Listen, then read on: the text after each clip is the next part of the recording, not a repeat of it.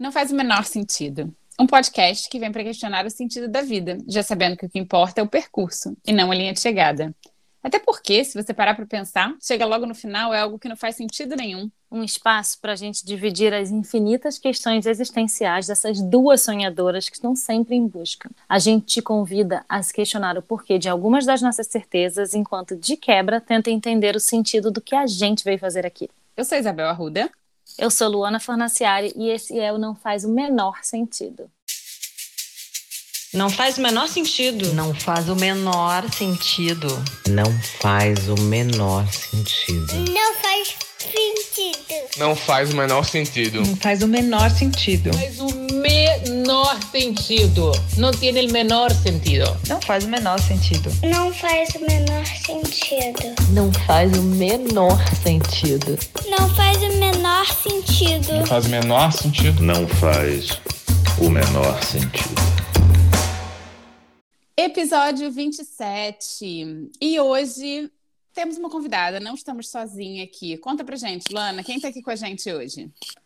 Hoje a gente está recebendo no Não Faz o Menor Sentido Dani Carvalho.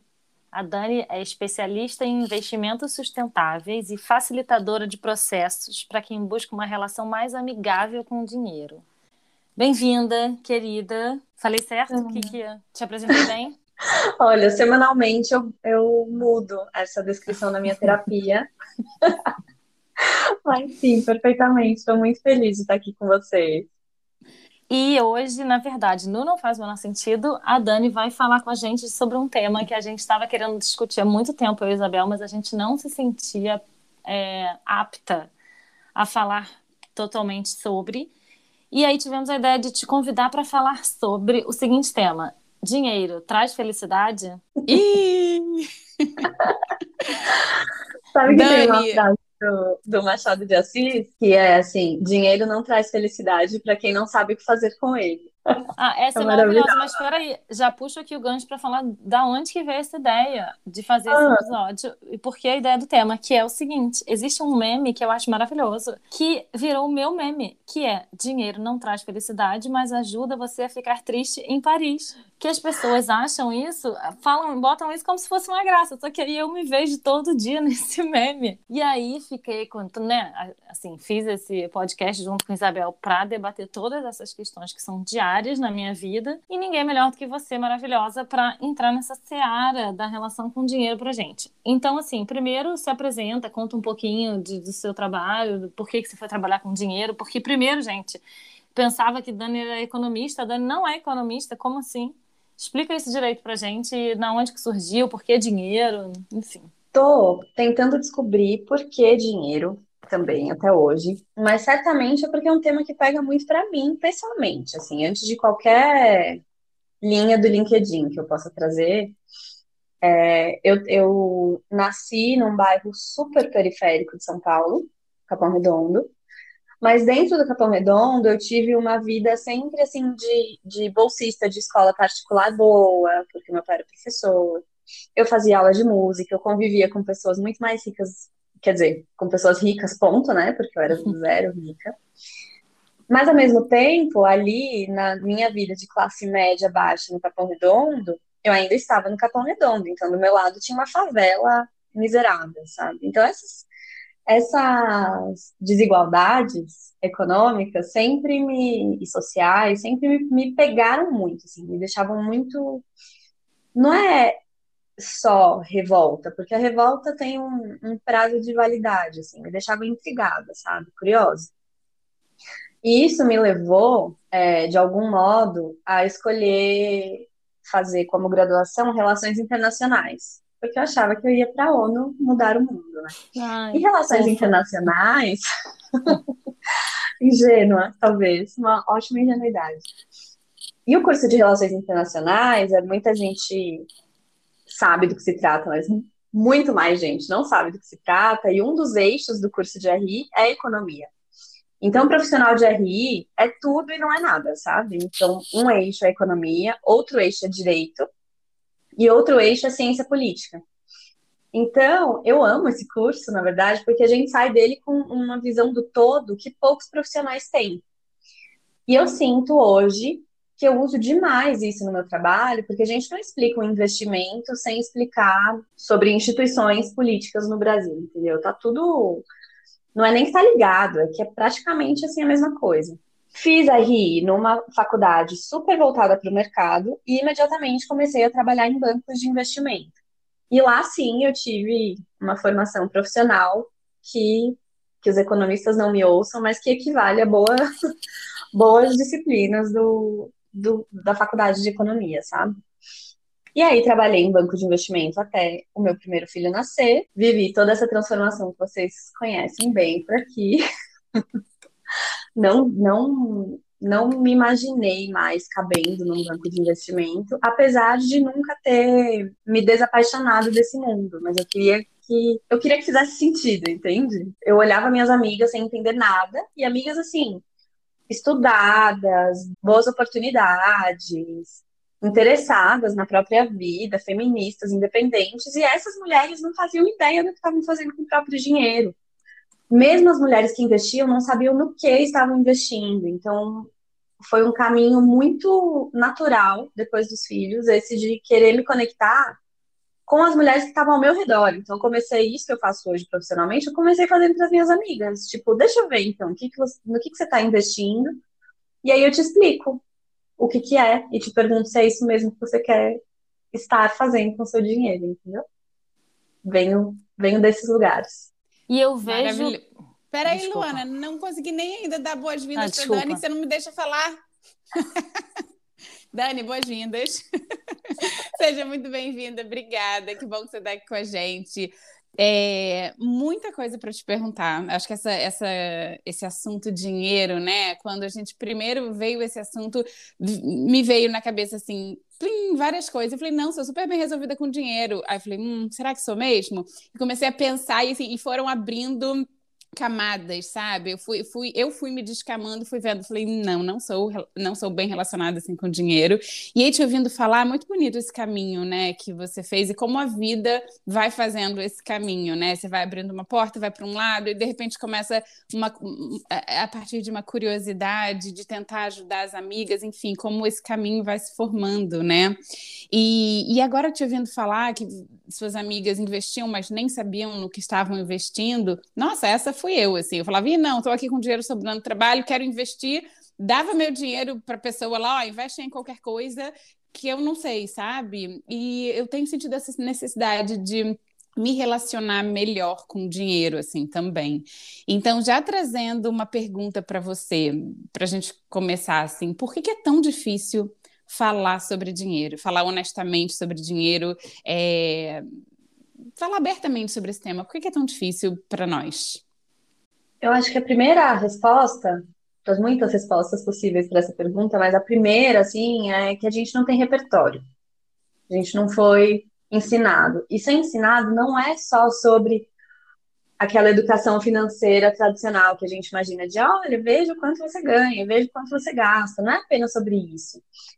Está lado a lado com a nossa falta de, de inteligência emocional, com a nossa falta de repertório emocional também.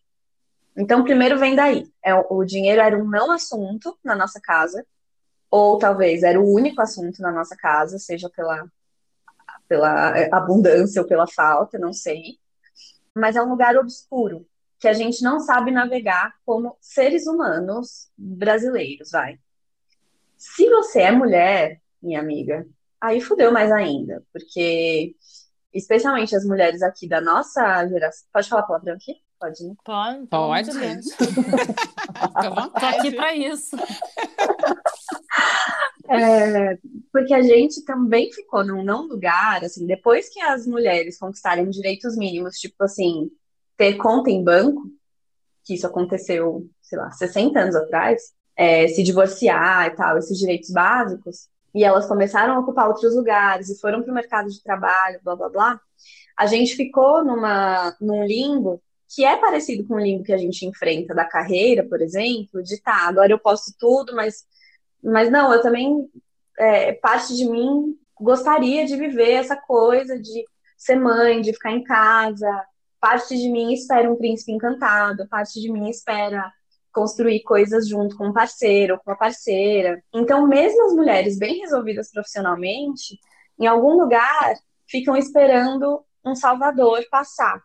E que aí, hoje em dia, a gente não chama mais de, de marido, nem de pai. Hoje em dia, a gente chama de universo. Tipo, ah, tô confiando no universo, entendeu? Eu vejo essas duas grandes raízes. A falta de repertório na, nos diálogos familiares e esse, esse universo obscuro de ser mulher e ter dinheiro. Sabe que hoje eu estava na hora do almoço contando para uma colega aqui de trabalho que a gente. Ela descobriu que eu tinha um podcast, né? E aí perguntou: como é que você tem um podcast, gente? Como é que você é mãe, produtora, faz evento, é esposa e tem um podcast? Assim, em que momento que você dorme, come e tal? E aí, enfim, estava chorando. A gente riu, chorei as pitangas. E eu falei que hoje a gente ia gravar sobre dinheiro. E ela falou, ah, mas como assim dinheiro? E aí ela não conseguia entender, assim, o que, que vocês vão, mas vão falar sobre o que sobre dinheiro? Ah, aí é, um, é sobre investimento, uma consultora, ela vai dar dicas de consultoria e tal. Eu falei, não, a gente vai falar sobre dinheiro e a relação. Bom, sei lá também, né? Vamos ver qual caminho que esse episódio vai levar. Mas falar sobre essa relação com o dinheiro. E aí é muito interessante porque, assim, esse episódio, a ideia surgiu porque eu adoro falar sobre dinheiro. E eu tenho essa. Eu meio que me vendo como essa pessoa desapegada, que gosta de falar, que não tem problema e tal, não, não, não. Mas aí já conhecendo o trabalho de Dani Carvalho e fazendo minha própria mentoria com Dani Carvalho, entendi que o buraco é um pouco mais embaixo e que tem dores que ficam lá no fundinho da nossa alma.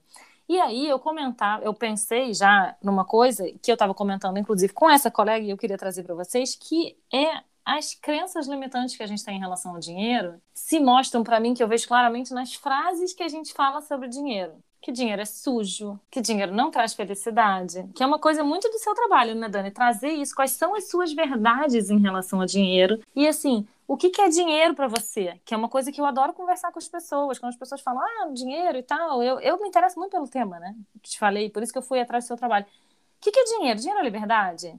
Dinheiro é estabilidade, segurança? Dinheiro é status? E se uma pessoa que é, tipo, para mim, dinheiro é liberdade, e para eu caso com uma pessoa que o dinheiro é segurança, como é que funciona isso? Assim, tem como dar certo um casamento, esse casamento? Como é que é isso? Me explica. É muito bom falar dos significados do dinheiro para cada pessoa.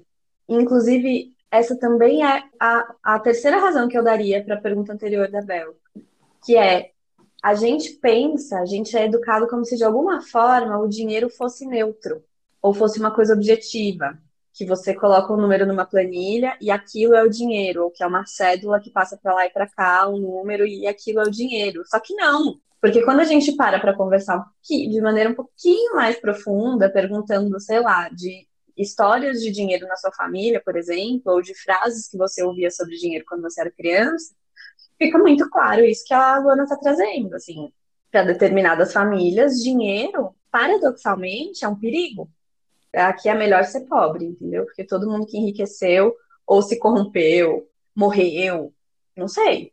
Tem história, tem, a gente consegue mapear essas histórias com alguma facilidade.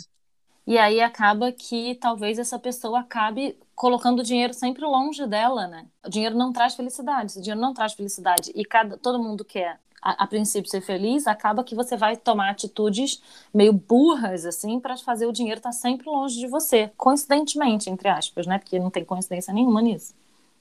E cada vez a gente reforça mais isso, né, Dani? Assim, vai reforçando, tipo, ah, tá vendo? Então aconteceu tal coisa e o dinheiro não me fez feliz, tá vendo? E a gente vai reforçando essas crenças, né? E adorei que vocês falaram desse significado, o que, que é dinheiro. Eu sou a louca do caderno, tô aqui com o caderno já, acabei de escrever essa frase enorme, o que, que é dinheiro, que eu vou pensar nela quando a gente acabar aqui. Mas, ah, e eu também sou, sou ótima da planilha. Sou ótima da planilha em fazer controle, boto lá direitinho o que ganho, o que gasto. Gasto uma bala, boto lá, 50 centavos uma bala. Sou ótima nisso, sabe? Mas eu acho que eu nunca fui além disso, nunca perguntei assim. E, e aí, falando do diálogo da família, né? Tudo isso que a gente escuta quando a gente é criança, que vem para a vida adulta, que guia a gente na vida adulta, como chegar no cerne da questão, sabe? Como, primeiro, como identificar essas coisas e como caminhar para uma transformação, para uma mudança, sendo que a gente, durante muitos anos, né, atrás da infância, tudo isso é guiado por esses por, essa, por esses comportamentos. Como fazer essa, esse ponto de virada em relação a dinheiro? Tem dois caminhos, Bel, que acontecem, eu sinto que meio que ao mesmo tempo, assim. O primeiro deles, para investigar esses significados, é fazendo coisas tão simples como essas mesmo, de nossa, que frases que eu ouvia sobre dinheiro quando eu era criança? O que, que eu mesma repito para mim mesma até hoje a respeito do dinheiro? O que, que minha mãe me diz? O que, que meu pai me diz? Ou sei lá, em outros ambientes que foram importantes para você, escola, igreja, clube, não sei, qualquer instituição, sabe essas instituições que nos formam um pouco, assim? É, o que, que era dito, o que, que, sei lá, no Brasil, mesmo que você não seja católico, você já é influenciado pela crença católica sobre os pobres herdarem o reino dos céus, por exemplo. Então, tem esse caminho que é meio investigativo, assim, você pode fazer na terapia, é, ou sozinho, se você for muito, muito boa de se auto-investigar sozinha, que é para chegar mais perto desse significado atual do dinheiro e que também pode ser, você pode chegar mais perto dessas respostas fazendo, meio que escrevendo a sua biografia financeira, assim, o que que tentar é, ligar os eventos financeiros a outros eventos da vida, porque os eventos financeiros não tem que estar sozinhos numa planilha. Eles são parte, eles são reflexo do que aconteceu na sua vida, né, de um relacionamento que você estava começando, terminando, de um emprego novo, de alguém que morreu e te deixou uma herança. Então, o, o dinheiro é sempre reflexo. Essa é uma parte. O outro caminho, que é indissociável desse, para a gente. Beleza, agora que eu olhei para todos esses significados que não me pertencem, como é que eu descubro qual é o significado que o dinheiro precisa ter para mim? O jeito de chegar nesse significado é não pensando sobre o dinheiro, é pensando a respeito da sua própria vida é, esquecer um pouco o dinheiro e pensar o que é prosperidade e riqueza e qualidade de vida para você. Porque o dinheiro só é necessário na nossa sociedade ocidental capitalista, entendeu? Ele é só um acordo coletivo nosso, de ó, vamos acreditar que isso aqui tem valor e vamos trocar uma hora de trabalho por esse, por esse pedaço de papel.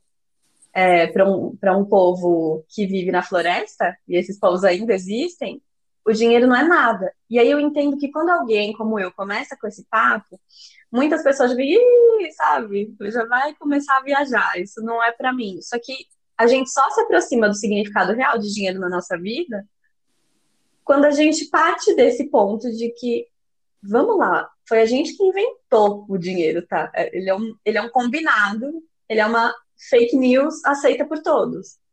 Beleza? Beleza vamos ser anarquistas aqui? Não, mas vamos entender que é uma construção, porque se a gente entende que é uma construção, a gente não fica refém desse significado e percebe que o que eu estou falando aqui não tem nada a ver com ganhar mais ou menos, ainda. A gente ainda está só investigando que vida que a gente quer ter. E aí, depois disso, a gente vai descobrir se o dinheiro pode comprar essa vida pra gente, ou se talvez a gente nem precise do dinheiro. Cara, eu quero te abraçar. Ai, gente. Tanta coisa que eu quero falar. É... Eu adoro essa ideia do papel colorido. E um trabalho que eu tento fazer comigo mesma é entender que se esse dinheiro ele não está servindo como um objeto de transformação e de mudança e de movimento mais do que tudo na direção que eu quero para minha vida, ele ou é um papel colorido ou pior do que papel colorido, ele é só um número numa tela. Porque nem acesso ao papel colorido a gente tem. Porque um milionário, uma pessoa que tem um milhão de reais, ela vai no banco, ela não consegue ter acesso a esse papel colorido dela com, tão, com facilidade, né? Não sem, Exato. porque esse dinheiro não existe na real. Esse dinheiro é um combinado entre os bancos, inclusive, entre você e o banco, e aí entre o banco e o outro banco e a seguradora do banco. Na verdade, assim, é um grande emaranhado de combinados e convenções sociais que, se ele não está servindo para movimentar ou para garantir, ou para movimentar, no meu caso, ou para assentar, se for o caso da outra pessoa, ou para mas para fazer que a pessoa atinja o objetivo que ela quer e ela consiga movimentar esse dinheiro para fazer isso, eu sempre penso que você pode ter um aneurisma cerebral, morrer e deixar esse papel colorido para outra pessoa. Isso é desesperador para mim. E uma coisa que eu queria trazer aqui é uma. Eu não sei, olha, você trabalhou no banco, você que estudou isso, mas eu ouvi uma história uma vez que eu queria compartilhar com vocês, que eu acho maravilhosa. E se for mentira, você me corrija, tá? Mas eu uma vez estava conversando com uma amiga que é professora de geografia. E, a gente tá, e eu estava reclamando do banco. E aí é, ela me falou: Luana, você sabe para que, que existe o banco? Aí eu falei: Ah, não sei. É, para botar dinheiro? Ela falou: Pois é, você acha que o banco existe para botar dinheiro? Tem pessoas que acham que o banco existe, existe para dar dinheiro, para emprestar o dinheiro. As pessoas têm relações diferentes com o banco também, né? Às vezes, sei lá, o banco existe para eu pegar o dinheiro que eu ganho no meu salário em troca da minha hora de trabalho e botar o dinheiro naquele, naquela instituição, naquela casa, e dizer, olha, você guarda aqui para vai ficar mais seguro aí do que embaixo do meu colchão, né? Tem gente que usa o banco justamente para pegar, porque não tem o suficiente, ou porque precisa de crédito, ou por que quer que seja. Mas aí essa minha me explicava, você me corrija se não for, ou deixa essa historinha que é tão bonitinha, eu acho, que assim, a instituição banco foi criada porque não era possível trocar laranjas por sacos de feijão, por exemplo. Precisava de um intermediário que diria quantas laranjas valem um saco de feijão e não era prático você transportar e trocar o tempo inteiro essa moeda de troca de laranjas por saco de feijão. Então estabeleceu-se uma régua de medida do que, que é o dinheiro e criou-se o banco, que é esse lugar. E o banco, que antes era uma casa, né, era um prédio, e agora ele é um conceito, ele é uma loja que vende produto. E o dinheiro é um produto dessa loja. Ele tem outros produtos, ele tem um investimento, ele tem o crédito em tal coisa, ele tem várias coisas. E no caso, tem pessoas que interagem com essa loja. No caso, tem pessoas que interagem com essa loja, vão lá e compram papel colorido. Tem pessoas que vão lá e compram plástico colorido, que é o cartão de crédito, que é um conceito. O que é um cartão de crédito? É, um, é uma, uma validação de que você é apta, que você tem uma instituição financeira por, por trás das suas decisões de compra. E tem pessoas que acham que o banco é um lugar onde você pede coisas. E aí vem a coisa que eu vou só fechar esse pensamento aqui. Não sei se a Dani. A Dani tá fazendo uma carinha fofa, então eu tô achando que ela tá concordando com o pensamento. E aí o que é maravilhoso, porque eu contava para essa minha amiga, que é uma professora de geografia, que eu tava reclamando do banco. Porque eu tive uma briga com o banco, porque eu fui no banco e estava discutindo que eu não conseguia ter acesso. Eu precisava baixar. Eu tinha um investimento, sei lá qual, que era pouco dinheiro, e eu precisava baixar. E aí tinha que esperar um prazo para conseguir baixar o dinheiro para conta. E eu falei, cara, mas esse dinheiro é meu. Esse dinheiro é meu, eu preciso do meu dinheiro, eu quero meu dinheiro, me dá meu dinheiro agora, entendeu? E a pessoa explicando que não, não sei o que, eu falei, cara, você não tem direito a esse dinheiro e tal. E aí briguei e falei, cara, quando eu vim aqui abrir a conta, vocês me ofereceram uma cadeira para sentar, vocês me ofereceram um café, agora eu estou em pé num balcão, vocês não estão me tratando como se eu fosse uma péssima cliente. E aí essa minha amiga falou, mas Luana, você é uma péssima cliente. Porque você está pegando dinheiro e está botando no banco emprestando dinheiro para o banco e recebendo juros baixíssimos por isso. Cliente bom do banco é o cliente que pega dinheiro com eles com um juro alto, porque esse produto é muito mais interessante para o banco do que o produto que você está adquirindo com ele. E aí eu fiquei o quê? De cara. E é por causa dessa explicação da Luana agora que bancos, grandes bancos, não são um bom lugar para o nosso investimento, no Brasil, pelo menos, né? Aqui eu vou falar só de Brasil, tá? Que é, é muito internacional esse podcast. Os grandes bancos são bons em vender serviços bancários e em vender crédito. Eles, não, eles nem precisam ser bons em outra coisa, porque isso já dá muito dinheiro. E aí eu vou colocar mais um, um tijolinho também nessa explicação sobre banco. O banco ele é um intermediador.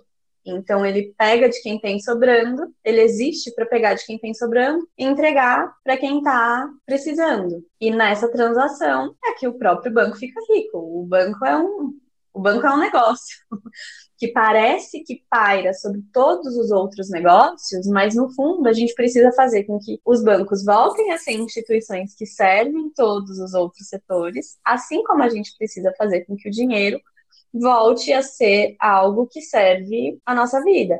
Então, quando essa historinha aí do, das moedas, né, do, da criação da moeda e do quanto as moedas, em alguma medida, ou seja, o dinheiro, em alguma medida, descolam a atividade real da vida das pessoas, do rendimento, do que provém dessa atividade, eu sinto que o nosso caminho como mulheres e o caminho que eu faço com as minhas clientes é para a gente tentar colar de novo uma coisa na outra, assim, para a gente tentar colar de novo a nossa vida real e atividades, tipo a e os recursos da terra com o dinheiro. E recursos da terra eu tô falando, poderia ser um papo aqui Namastê, que estaria tudo certo, mas eu tô falando de COP26, entendeu? Se a gente não colar essas coisas de novo, se o dinheiro não voltar a ter lastro, a gente vai ter dinheiro, mas não vai ter terra para viver, entendeu? E Dani, trazendo um pouco mais de objetividade, né? Qual o, o lugar que o dinheiro deve ocupar, então, na nossa vida, assim? Qual a relação que a gente deve desenvolver com ele para ser uma coisa só, para ser isso, né, que você está trazendo aqui para gente? E aí, trazendo essa coisa da troca, né, que é o pedaço de papel que a gente troca e tal, é, como também estabelecer para cada um de nós quando que o dinheiro é apenas essa troca. Ah, então tá bom. Então eu vou trocar, eu vou conseguir aqui um emprego que eu vou trocar meu tempo por dinheiro e aí eu vou fazer o que eu quiser com esse dinheiro. E quando que você olha para coisas como autorrealização, né, construção de uma nova carreira, autorrealização, mas que o dinheiro não está ali para mim, eu acho que para muitas pessoas, dinheiro está num lugar, realização profissional, realização pessoal está num outro lugar. Como entrelaçar tudo isso? A minha sugestão polêmica é descolar também a realização profissional da pessoal em um primeiro momento, tá? Só, só para começar. E eu sou uma pessoa que é muito feliz e que se faz feliz totalmente a partir do trabalho, assim, mas a gente precisa dar um passo atrás para imaginar a vida que a gente quer ter. E assim, né? Estamos aqui falando entre mulheres que têm suas necessidades básicas garantidas, mas esse é nosso lugar e a gente pode falar a partir dele de pensar primeiro em estilo de vida, em rotina, porque eu sinto que depois disso, assim, eliminado o sacrifício, que ensinaram pra gente que o sacrifício nos, nos enobrece tanto, mas eliminado esse sacrifício de tipo, não vou viver uma vida sofrida workaholic, ponto.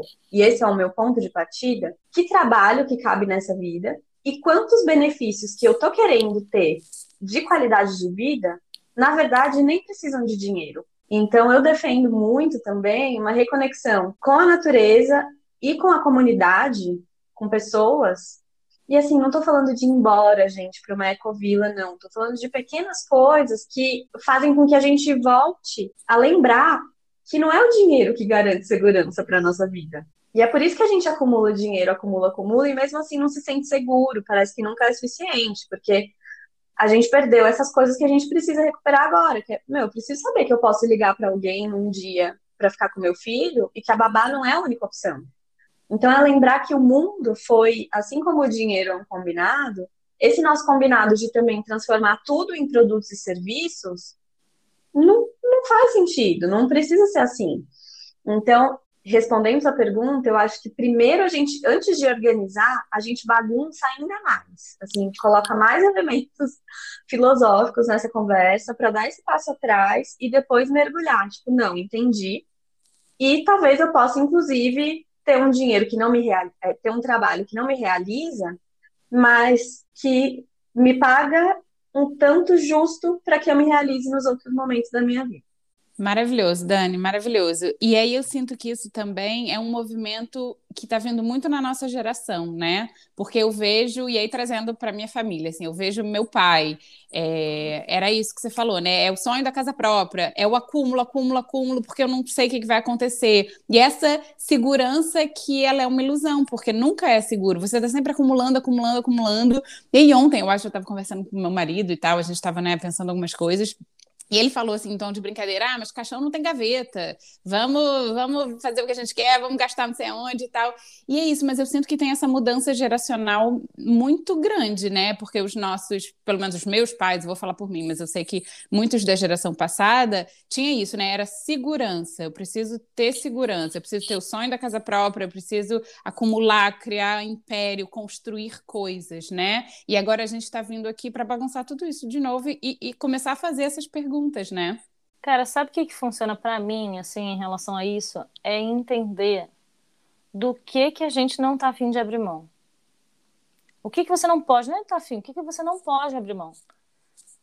de repente, se você não. E aí, direcionar, tomar as decisões financeiras e pessoais, e em algum momento a decisão financeira e a decisão pessoal, elas são a, a mesma decisão, né? Elas vão na mesma direção, mas assim, por exemplo, se você não quer abrir mão de buscar e levar o seu filho na escola todo dia, você vai ter que abrir mão de alguma coisa em relação. Você já sabe que talvez você não possa ter um, um trabalho que funciona das nove da manhã às sete da noite, oito da noite, porque talvez porque não, a creche não funciona nesse horário, né? Ou a escola não funciona nesse horário.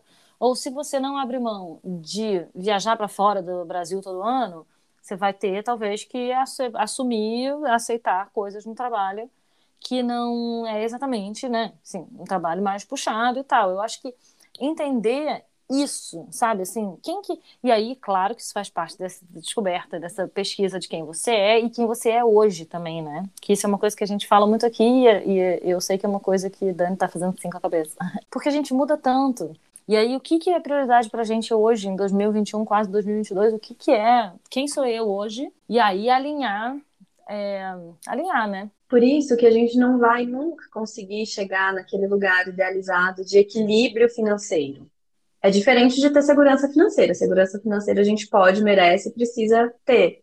Mas assim, esse equilíbrio perfeito, assim, daquele orçamento que você desenhou e que é aquele orçamento da sua vida, isso simplesmente não existe, porque ele precisa ser tão vivo quanto a própria vida. Então, se, a, se o que é inegociável para você muda a cada ano, o seu orçamento também vai mudar a cada ano e os seus investimentos para poupar para os seus sonhos também vão mudar. Eu não estou dizendo assim, é, mudar completamente, mas precisa haver um ajuste de combinados e também entrando aqui rapidamente num assunto que daria para outro podcast, mas também é por isso que o dinheiro é uma questão tão grande na relação de casal, porque esses combinados não se atualizam. A gente não conversa sobre o que o dinheiro significa para mim, sobre o que significa para o outro, e a gente também não conversa sobre esse ajuste constante de combinados. E aí, puxando esse seu gancho da finanças para casal, que acho e é muito impressionante, porque assim, é isso, como a gente não tem educação financeira e a gente não conversa isso antes de casar, a gente fica super apaixonado e aí casa sem entender que é um casamento, que cada um vem com seu seu background da sua família e é muita treta que vai acontecer e sempre dá treta, né? Agora, eu queria te fazer uma outra pergunta. Já que a gente não consegue consertar o marido, como é que a gente faz para consertar os filhos? Adorei. melhor que a gente pode fazer para consertar os filhos é consertarmos nós mesmas. Dani, Dani, aqui aplaudindo. E a mesma coisa de, ai, quero fazer poupança para o meu filho, previdência para o meu filho. Você já tem a sua, mas assim, tá perfeitamente construída a sua vida financeira. Se não tiver perfeita, e eu não tô falando só de ter uma poupancinha, não. Se não tiver tudo absolutamente perfeito, cuida do seu, cuida do seu, porque senão a gente fica se distraindo com essa desculpa de cuidar dos filhos, mas sabe, a gente precisa saber que a prioridade é mesmo que o nosso buraco tá fundo, gente. E eu, eu trabalho com isso e o meu também tá. Então, assim, já temos trabalho para uma vida olhando para nossa relação. E as crianças vão aprender a partir do nosso exemplo. Mais para coisas práticas de tipo, mesada, o que fazer tal. Eu tenho um canal no, no Telegram que eu posto toda sexta-feira algum áudio, alguma dica, assim. No momento não tenho nenhum curso, nada aberto sobre isso. Mas toda sexta-feira eu coloco alguma coisa lá para dar um, um sentido, assim, para as famílias. Então tem um caminho tão grande aí, né, Dani? E, ó, já queria deixar o convite aqui, viu, Luana? Vamos deixar o convite para a Dani voltar, porque eu quero muito voltar nesse assunto do casal, da relação financeira no casal, é, porque eu acho isso muito importante. Isso é pouco conversado, assim, e como a Luana falou, a gente entra nesse casamento muito sem conversar, mas eu acho que a gente nem sabe, talvez nós, ou, ou né, os maridos ou parceiros, parceiras, a gente nem sabe direito qual é a nossa relação. E aí, quando a gente se vê em relação a dois, um tem um conceito, o outro tem o outro, um quer comprar uma casa, o outro quer viajar, sabe? Então, e, ou então quando o dinheiro falta, e aí como que a gente se une como casal? Enfim, acho que são tantas perguntas que eu gostaria de propor um, um episódio só disso. Então, a gente está te convidando de volta. Voltarei com certeza, porque eu estou escrevendo um livro sobre esse assunto, então eu volto para lançar meu livro. Opa, é? fechado! Mas já queria deixar uma dica de um livro que não é sobre finanças, mas que é assim, uau para quem está urgente precisando, urgentemente precisando olhar para isso, que é o A Alma Imoral. E aí, se alguém já leu, vai falar, nossa, mas não fala nada de dinheiro. Sim, mas leia. vai acabar com algumas fichas caindo. Já anotei, já estou entrando no carrinho da Amazon agora para comprar. Dani, fiquei pensando agora, vou, não sei de onde que vem a alma moral, o que, que tem a ver com dinheiro, mas enfim, eu vi outro de um post seu no Instagram que eu fiquei muito tocada, que é era um post seu com um mar de acerola embaixo do seu pé e falando que a abundância e isso me tocou muito, assim, sabe? A coisa que tem, acho que tem a ver com isso que você tá falando da Terra e tal, mas como é que a gente faz, né? Por que, que a gente tem tanto esse olhar escasso sobre o mundo e como é que a gente faz? Três dicas para ver mais abundância na sua vida, por Dani Carvalho. Vou contar. Esse é, um, esse é um caminho de descoberta absolutamente pessoal, tá? Eu não vejo ninguém falando sobre isso, principalmente no campo das finanças. E é também por isso que eu tô aqui. Mas o que me fez virar a chavinha não foi conversa com ninguém, não foi livro nenhum, não foi vídeo nenhum, foi estar na natureza. Muito, e com frequência, e inteira. A natureza realmente ensina, gente, não acredito que sou eu falando essas coisas. Mas a natureza ensina sem palavra, né? Então, eu juro, é impossível. Eu caminho pelo meu pomar, eu não consigo mais acreditar nessa mentira de que os recursos são escassos. Eu acredito sim que o ser humano é muito incompetente, velho, para ter gente passando fome. Isso sim, a gente criou esse ambiente escasso. Mas a escassez não existe. Não existe. Mas a gente precisa acreditar nela para continuar nessa corrida de ratos pelo dinheiro. Primeiro, a gente torna as coisas escassas. Não é assim que mandam a gente vender produto digital. É só de terça a quinta. Depois não vai ter mais a gente cria a escassez, não é assim que a galera do marketing digital fala. Primeiro você cria a escassez, e aí depois você pega a urgência, ah, nem sei como é que fala, urgência, Gatilhos emergência, sei lá. Gatilho Gatilhos mental, mentais. exatamente. Ah, velho. Não, então é isso, É. fica perto da natureza. Maravilhoso, Dani. Tenho milhões de perguntas ainda para te fazer, mas nosso tempo acabou. Queria te dizer que eu admiro demais o seu trabalho. Eu acho que você traz um assunto tão complexo, tão difícil para muitas de nós, com uma simplicidade incrível. É, eu acho que a maneira que você entrelaça, né, o autoconhecimento, assim, a investigação pessoal com o dinheiro é sensacional. E, gente, Dani Carvalho no Instagram é maravilhosa. Indico fortemente segui-la, porque é isso, né? São, são é sobre a gente, né, Dani? É sempre sobre a gente, sobre o autoconhecimento e a partir daí, então, que vem toda a relação com o dinheiro e relação com tudo, né, na vida. Então, muito obrigada por estar aqui com a gente. Deixo o convite para o próximo. E Luana, pergunta para Dani, como a gente acha Dani? Como a gente acha, Dani?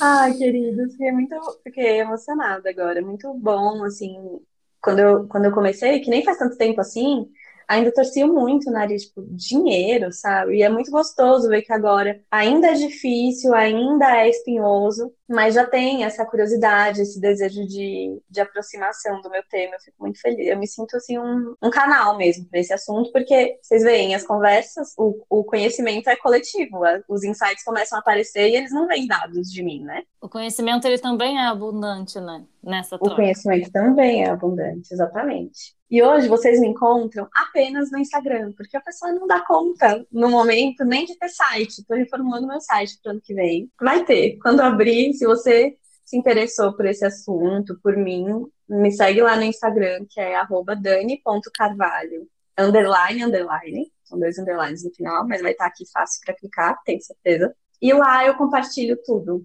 Hoje é isso, é só no Instagram. E lá também é- é- esse canal no Telegram, que é só sobre finanças para crianças, tá lá, você encontra facilmente também. Ai, querida, amei muito. Obrigada por ter aceitado esse convite de vir com a gente trabalhar esse tema sensível, duro e fundamental. E, bom, já está aceito o convite, né? Vamos voltar aqui, vamos o quê? Cair na porrada em relação a. Ou não, ou achar um caminho mais amoroso para trabalhar a relação. Eu acho, gosto, gosto das duas alternativas. Vamos ver, né? primeira, primeira parte, um porra maridos, e a segunda é um. Vamos lá, senta aqui. É, é, então é isso. Quem gostou, quiser falar mais sobre isso, entra no nosso Instagram, que é não faz o menor sentido, cheio de ponto no meio, não ponto faz ponto, ponto menor ponto sentido. E a gente se vê aqui terça que vem, Bel, é isso? Terça que vem ainda temos, é isso. Então tá bom, um beijo e até terça que vem. Um beijo. Um beijo. Obrigada, obrigada, Dani. Beijo.